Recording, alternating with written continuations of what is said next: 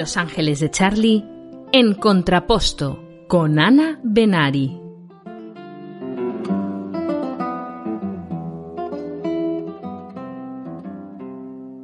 Bienvenidos a En Contraposto. Mi nombre es Ana y estoy aquí hoy con Julián para hablar de arte y de patrimonio, pero más relajado. Buenos días, Julián, ¿cómo estás? Hola Ana, ¿qué tal? Pues estoy muy bien, eh, espero que tú también estés bien eh, allí por tus tierras altas. Eh, Ana, ¿qué tal el tiempo? ¿Todo en orden? Pues el tiempo está, vamos, estamos full otoño ya a tope, todos los árboles amarillitos, la mitad ya sin hojas y hoy además hace un día muy, muy de otoño, hace una niebla espantosa, hace mucho frío, así que ya esto no, no hay marcha atrás. No hay marcha ya atrás, vamos camino tío. del invierno, vamos. Lo que apetece ahora, pues eso es estar en casita, eh, con un cafecito o un té y grabar un podcast, como el que vamos a grabar de En Contraposto, en este, en esa cuarta entrega, am, Ana, que nos vamos a Alemania, ¿no? Es el 20 Alemania, Pepe, pero bueno, nosotros nos vamos a ir por indicación de Charlie a, a investigar a, bueno, pues a un sitio muy, muy particular, ¿verdad? Pues sí, hoy vam- vamos a hablar de Alemania en general y de algunos de sus lugares en particular. Vamos a, en primer lugar, vamos a cogernos un avión y para esta primera parte de la sección vamos a volar al Länder de Renania del Norte, Westfalia, que es uno de los 16 que, del que está compuesto Alemania y que se sitúa en la parte más occidental del país, comparte frontera con Bélgica y con los Países Bajos. La capital del estado es Düsseldorf y la ciudad más poblada es Colonia.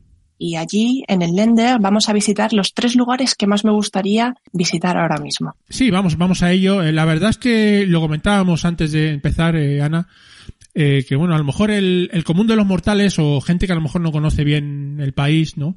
Dice, bueno, pues en Alemania, pues ahí no hay nada, ¿no? Pero es que en Alemania tiene un pozo cultural o un pozo arquitectónico, un pozo de, pues un poco de la vieja Europa, ¿no?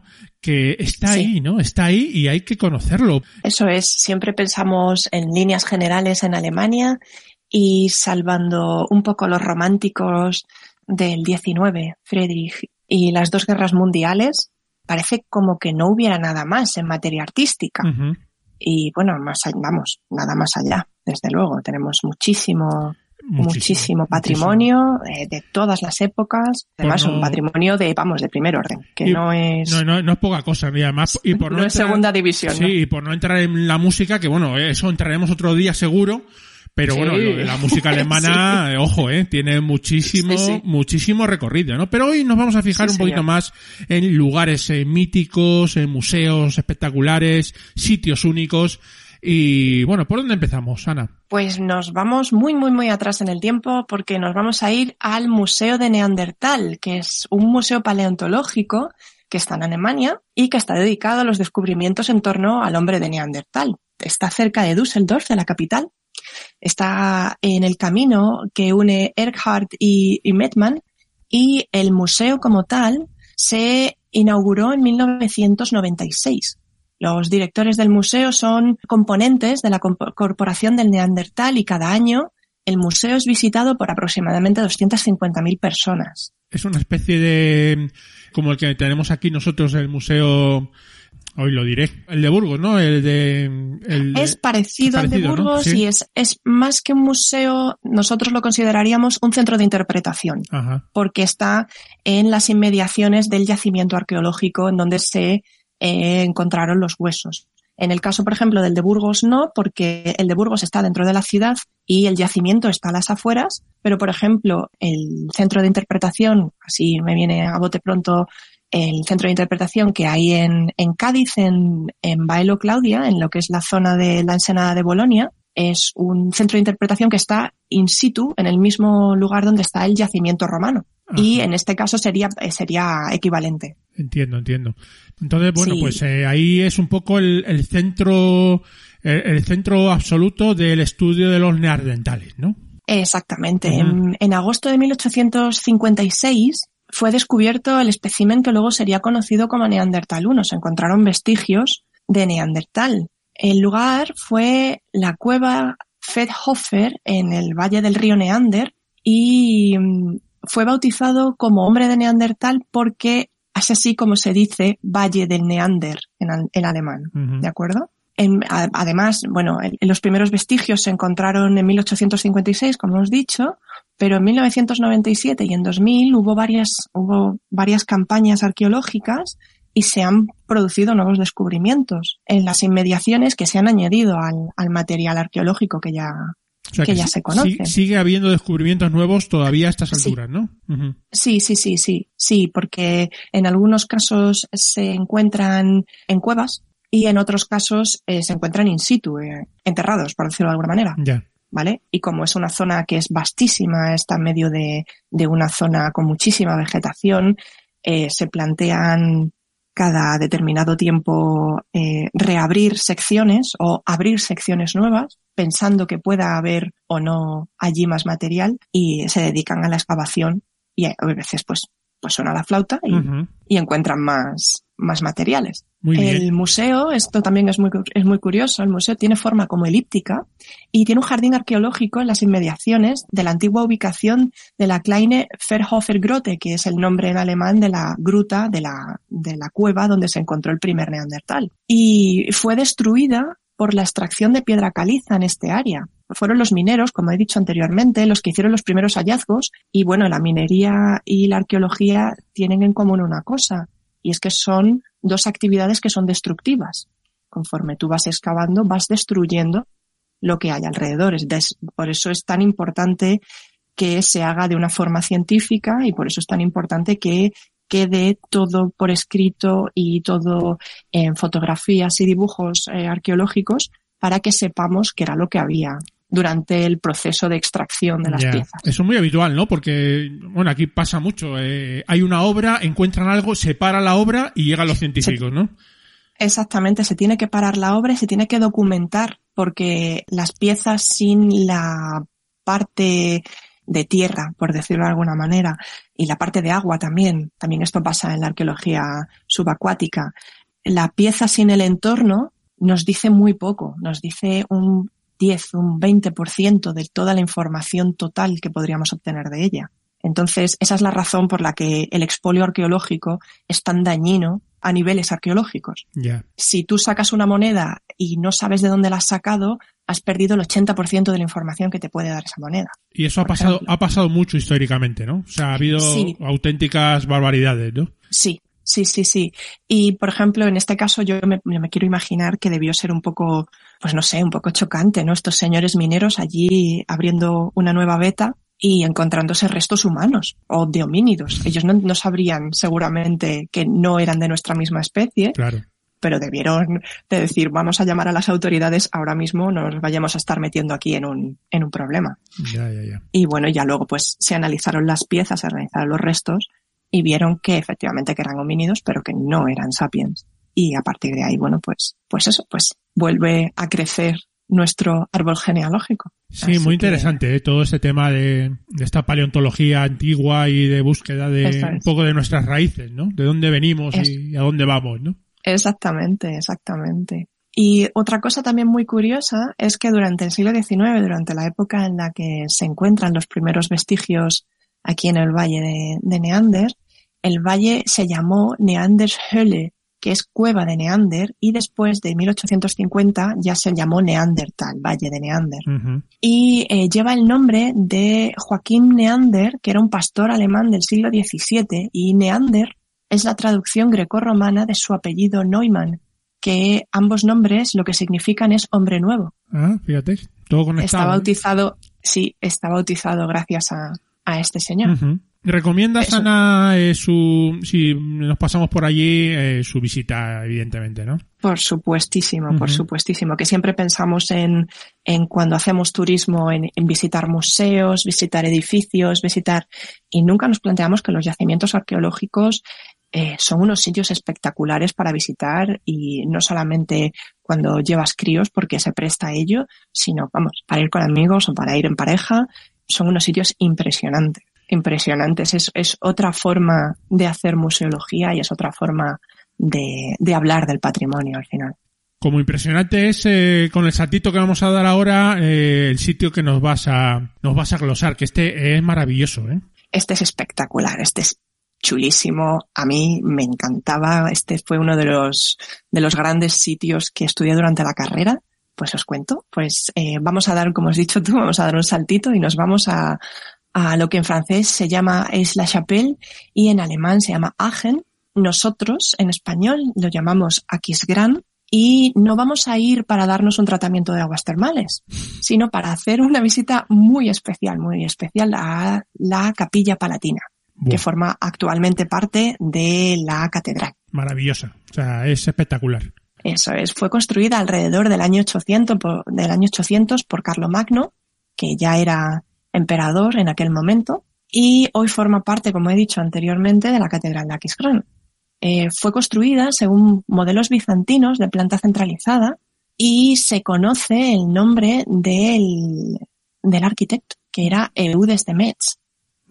Eh, la planta, la planta de este edificio es una reminiscencia de la planta de San Vital de Rávena o de las iglesias de Oriente, que eran todas de planta centralizada, no, no como las que tenemos nosotros en mente, que son plantas eh, más longitudinales, más en forma de cruz o en forma de, de una nave única. Y bueno, lo que se, lo que se plantea es si el propio Eudes de Metz conocía estas formas de trabajar de la antigüedad o si, como se ha comentado en otras, en otras publicaciones, eh, Carlomagno había visitado Rávena al menos tres veces que se sepa y la primera, la, primera vez que lo visitó fue en, en, el año 787 y debió quedarse bastante impresionado con el edificio de, de, de San Vital y seguramente lo que se plantean es que le gustó tantísimo que mandó traerse a su centro palatino los planos.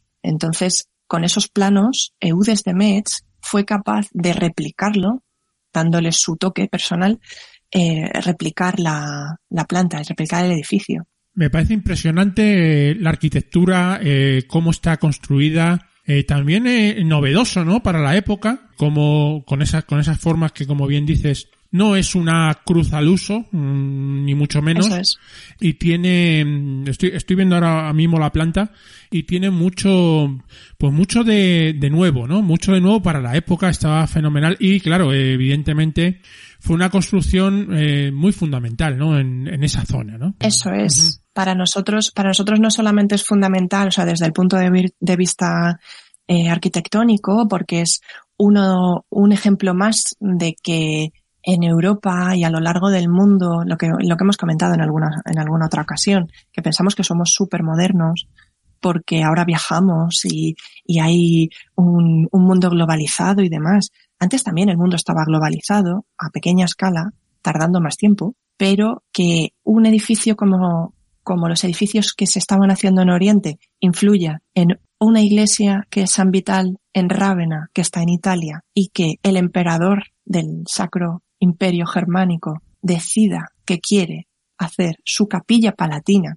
a imagen de lo que ha visto él en Rávena, nos da mucho, o sea, nos da muchas pistas de que no estaban tan, tan, aislados y que los caminos de comunicación eran unos caminos que se andaban muy a diario. Sí, sí, y, sí. y eso, eso es muy importante. Es lo que te digo. Siempre pensamos que, que somos más modernos que nadie y que lo hemos inventado todo y, y al final del día es mentira. Es, llevamos teniendo comunicación a lo largo tanto de Europa como del resto del mundo desde, desde hace muchísimo tiempo y, bueno, y estos son una vez más los recuerdos de que la globalización a otra escala y a otra velocidad ya estaban sucediendo hace más de mil años. Sin ninguna duda, sin ninguna duda. Además, es así, aquí en la capilla palatina de Aquisgrán lo, lo podemos ver, ¿no? En las fotos que, que estamos viendo y que os, os, pasaremos en redes sociales, es una flipada absoluta, esas combinaciones de mmm, doradas y, y, grises, esos frescos, bueno, son, es genial, es, sí. es un sitio que hay que, que hay que visitar. Eso es, además la construcción incluye eh, muchísimas eh, muchísimas formas constructivas que hablan mucho del mundo romano. Piensa que, que el emperador quería, quería igualar, por decirlo de alguna forma, quería igualarse a los emperadores romanos. Él es el emperador del Sacro Imperio, uh -huh. ¿vale? Entonces, él toma como referentes las formas de construcción romanas. En este sentido, tienes arcos de medio punto, tienes bóvedas de cañón, tienes contraposiciones de colores, tienes alternancia de colores para darle un sentido y para darle, eh, para darle, no sé cómo decirlo. Sí, yo creo un dinamismo, ¿no? exacto, exacto, esa era la palabra que estaba buscando, eso es.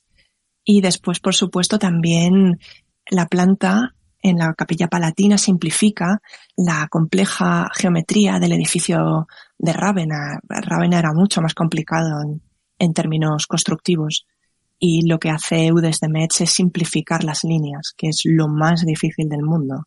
Es hacer algo muy difícil que parezca fácil. Eso es lo más complicado, ¿no?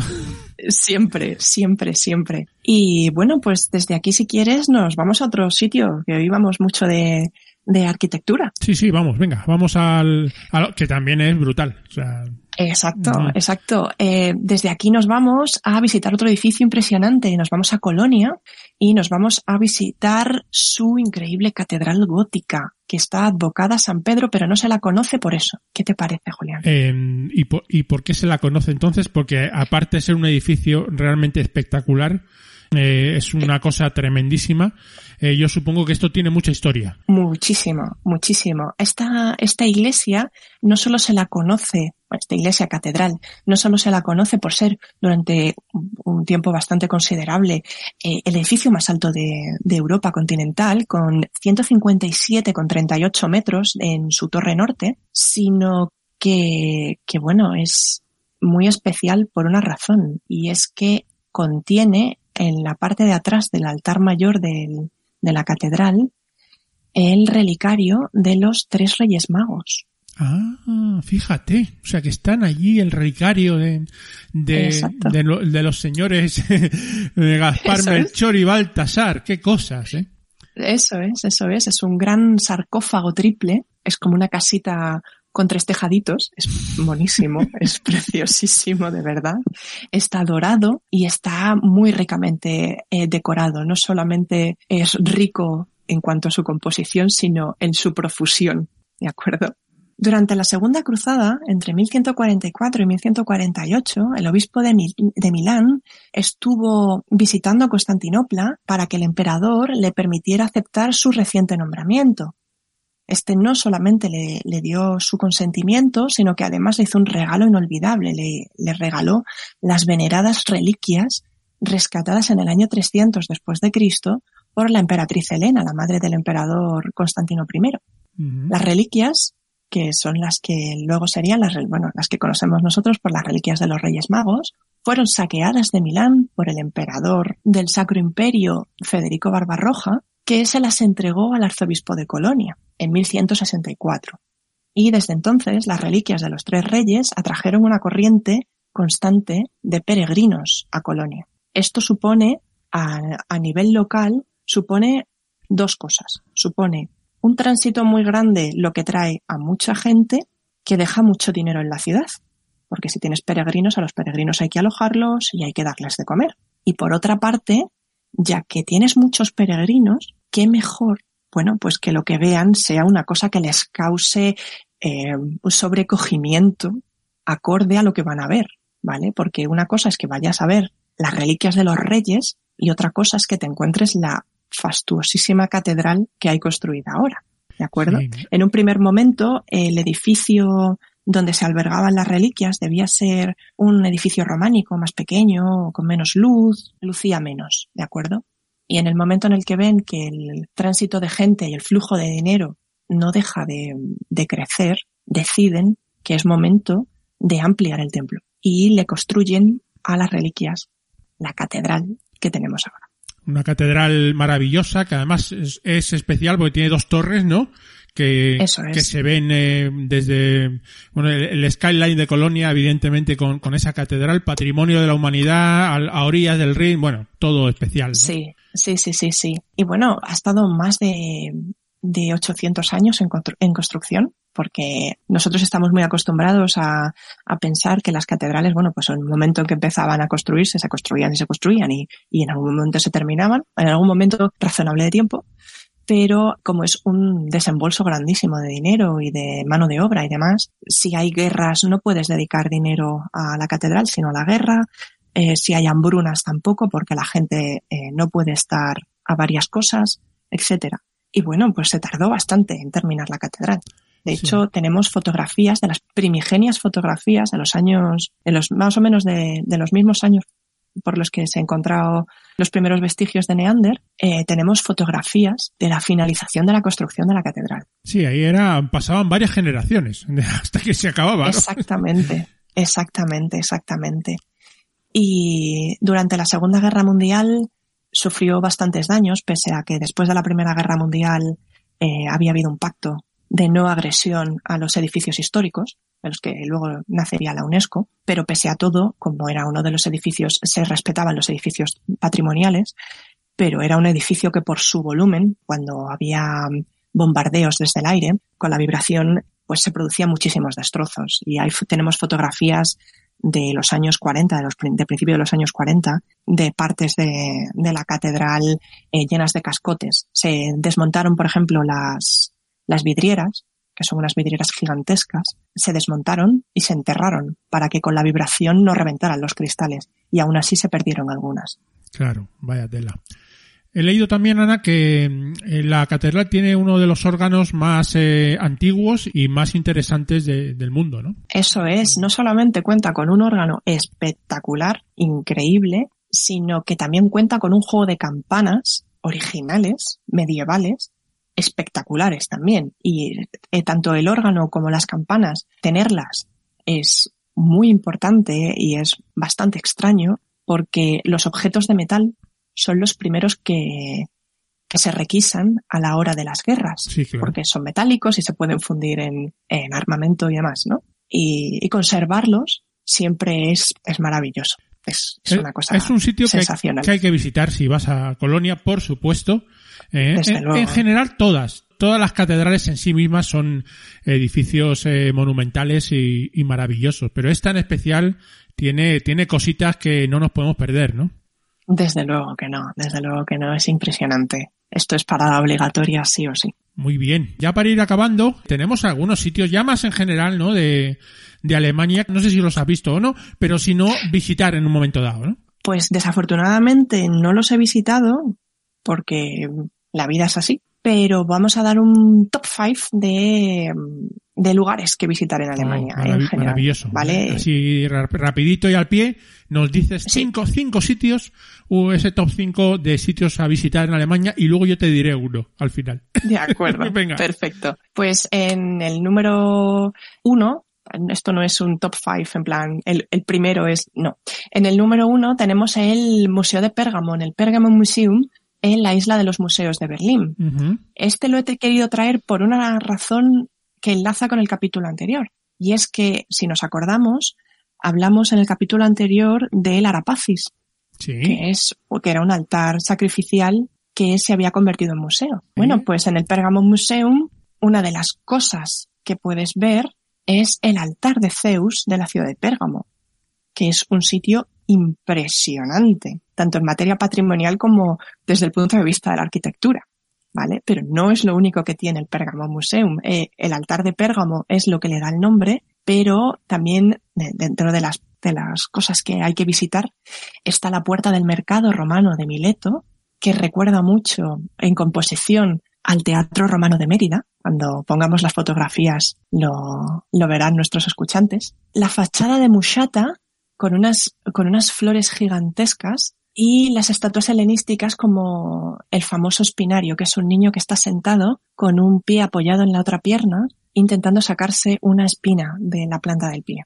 Las fotos que estoy viendo eh, molan un montón, eh, con esos colores tan, eh, digamos, eh, tan vivos, azules, amarillos, dorados. Creo, no sé si es lo que estás viendo, porque a lo mejor lo que estás viendo es la puerta de Ishtar, que sí. es eh, la parte del Museo del Antiguo Oriente Próximo, que Correcto. también forma parte del Museo, del museo de Pérgamo. Uh -huh. Que tanto la puerta de Ishtar como la vía procesional, un modelo de la Torre de Babel y una copia del código de Hammurabi. Ajá, fíjate. Sí, y también hay hallazgos de excavaciones realizadas por, por arqueólogos alemanes eh, que, donde se encuentran actualmente, tanto en lo que son las zonas arqueológicas actuales de Irak, Siria y de Turquía. Hay mucha historia ahí atrás, ¿eh? O sea, muchísima historia. Sí, sí, sí, sí. Sí, los, los arqueólogos alemanes siempre hablamos de, los arqueólogos ingleses entraron ahí a lo loco en un montón de sitios arqueológicos a, a lo largo del mundo pero los alemanes tampoco se quedan atrás. No, no, ahí están, ahí están, ahí. No, no, no, no en el mismo plan en el que iban los ingleses, pero sí que es cierto que siguen siendo, siguen siendo muy punteros y siguen siendo uh, muy nombrados los equipos alemanes, eh, sobre todo, pues, por ejemplo, estoy recordando pues las, las últimas excavaciones que ha habido en Egipto, los grandes grupos, parte de los grandes grupos de excavación son alemanes. Son alemanes, y sí. tienen, y tienen, y tienen además unas técnicas y tienen un prestigio después de que se hayan quitado eh, de encima, por decirlo del mal nombre, de, de que pudiera ser algo más parecido a un espolio que a una excavación arqueológica como la entendemos hoy. Ya entiendo, entiendo. Ese estigma, ¿no? Se lo han quitado encima y, Sí. y la verdad es que son muy buenos profesionales, ¿no? Tiene muchísima reputación Sí. en, el, en el mundo académico, sí. Bueno, seguimos con museos porque claro, en Alemania museos los que quieras, ¿no?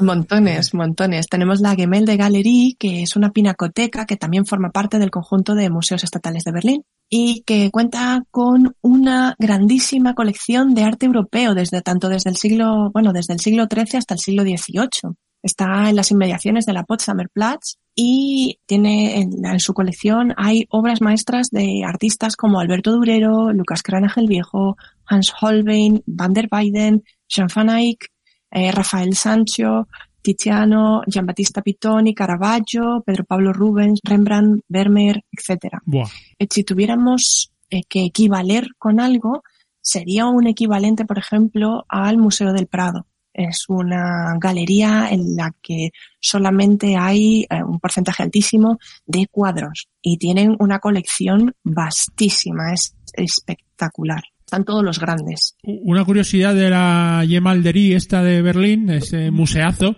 es que en la época de la división de la ciudad en Berlín Oriental y Berlín Occidental se- también se dividieron los to- todas las obras de arte, ¿no? Y luego se volvieron a reunir, ¿no? Exactamente después de la, de la unificación del país, se volvió a reunir la colección completa y esa es la razón por la que ahora la podemos ver entera. Y se inauguró en 1830. Dentro de poco, en 10 años, están celebrando su, su bicentenario.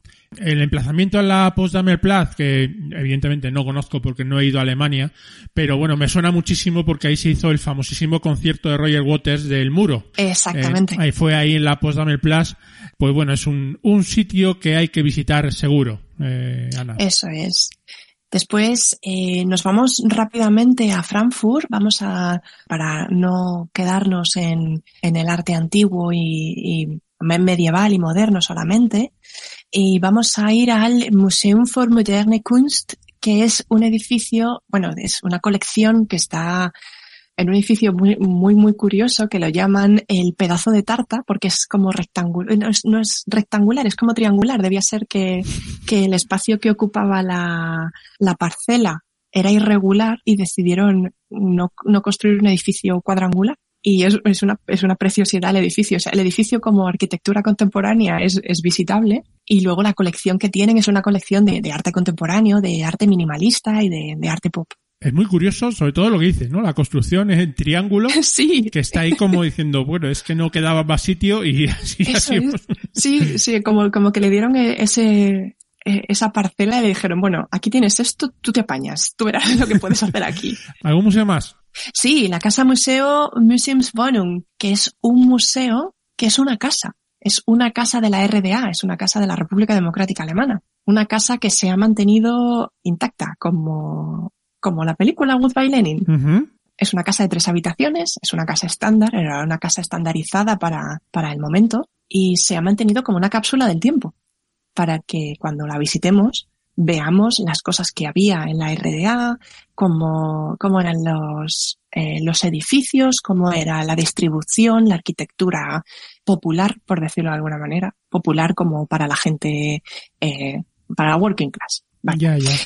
Y bueno, pues eso, ¿qué te Eh, parece? Hombre, me parece muy curioso y entiendo que, hombre, se tardará en visitar 15 minutos, ¿no? O sea, tres habitaciones.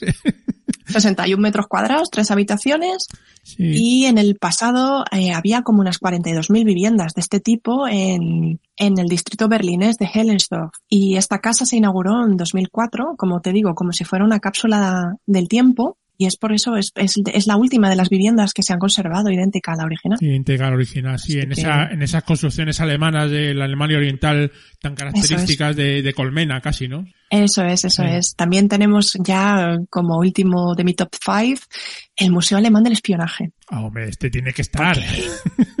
claro, claro, claro, claro. O sea, como no, en un, un país que, que, que, bueno, que pasó por dos guerras grandísimas y que se pasó durante muchísimo tiempo dividido. Y, y bueno, pues eso, el espionaje y el contraespionaje, pues tenía que haber un, un museo dedicado a, a, Seguro que sí, a, los agentes a secretos, ¿no? A, a, un poco toda, toda, esa toda esa dinámica que tanto atrae también, ¿no? De, de, pe, de peligro y de, y de agentes, eh, dobles agentes y tal.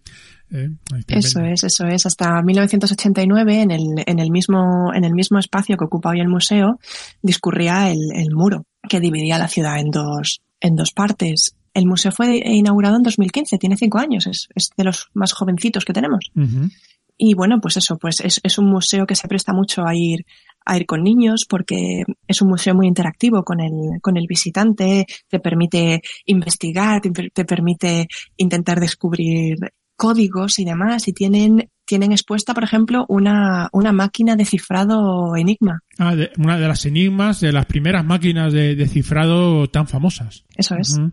Y es, es curioso de, de, visitar. Sí, es como una especie de la casa del espía, pero a lo grande, ¿no? O sea, exactamente, exactamente. Tremendo. Oye, pues eh, maravillosos estas ideas que nos das, eh, Ana si quieres ir a Alemania eh, un poco no solo a, a, beber cerveza, ¿no? Que eso lo, lo comentamos con, con Elvira, ¿no? O no solo Elvira, a ver pelis, como comentamos con Lorena, pues también un poco de visitas de museos y de visitas de sitios emblemáticos donde la arquitectura y un poco el, el ambiente que se vive por allí es muy especial. Te iba a comentar, antes de cerrar, un poco un sitio maravilloso, sobre todo porque era mi, mi fondo del, del PC, ¿no? Mi, mi, mi fondo del escritorio de, durante mucho tiempo y es el famosísimo castillo de Neuschwanstein, ¿eh? ese, oh. ese castillo, pues de, de hada madrina, casi de, de, de, cuentos infantiles, ¿no?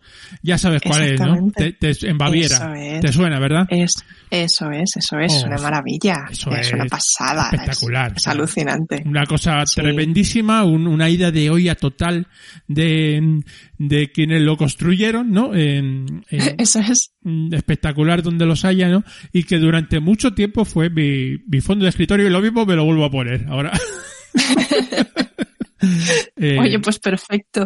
Como ya café para los muy cafeteros, para que yo sé que tenemos eh, muchos escuchantes que a lo mejor les puede interesar en materia de arquitectura, decir que el edificio de Bauhaus eh, que hay en Dessau es visitable. El edificio, edificio, uh -huh. que fue el, la sede de Bauhaus, es visitable y además no solamente por, por el edificio en sí, que es maravilloso, sino por todo lo que alberga, tienen muchísimo mobiliario y muchísimas, bueno, un montón de cosas que hay que ir a verlo. Hay que ir a verlo. Impresionante, Julián, impresionante. Eh, yo creo que cuando, cuando acabe esta pandemia y, y, si, y si todo, bueno, más o menos salimos indemnes de esto, que está por ver, pues bueno, pues eh, sería bueno quizás a lo mejor montar un, un viajecito a Alemania para ver todos estos sitios fantásticos que tú, Ana, aquí en Contraposto nos has traído en tu sección. Pues sí, ojalá sea pronto, ojalá, ojalá podamos decir dentro de poco, vamos a hacer las maletas que nos vamos. Nos vamos a Alemania.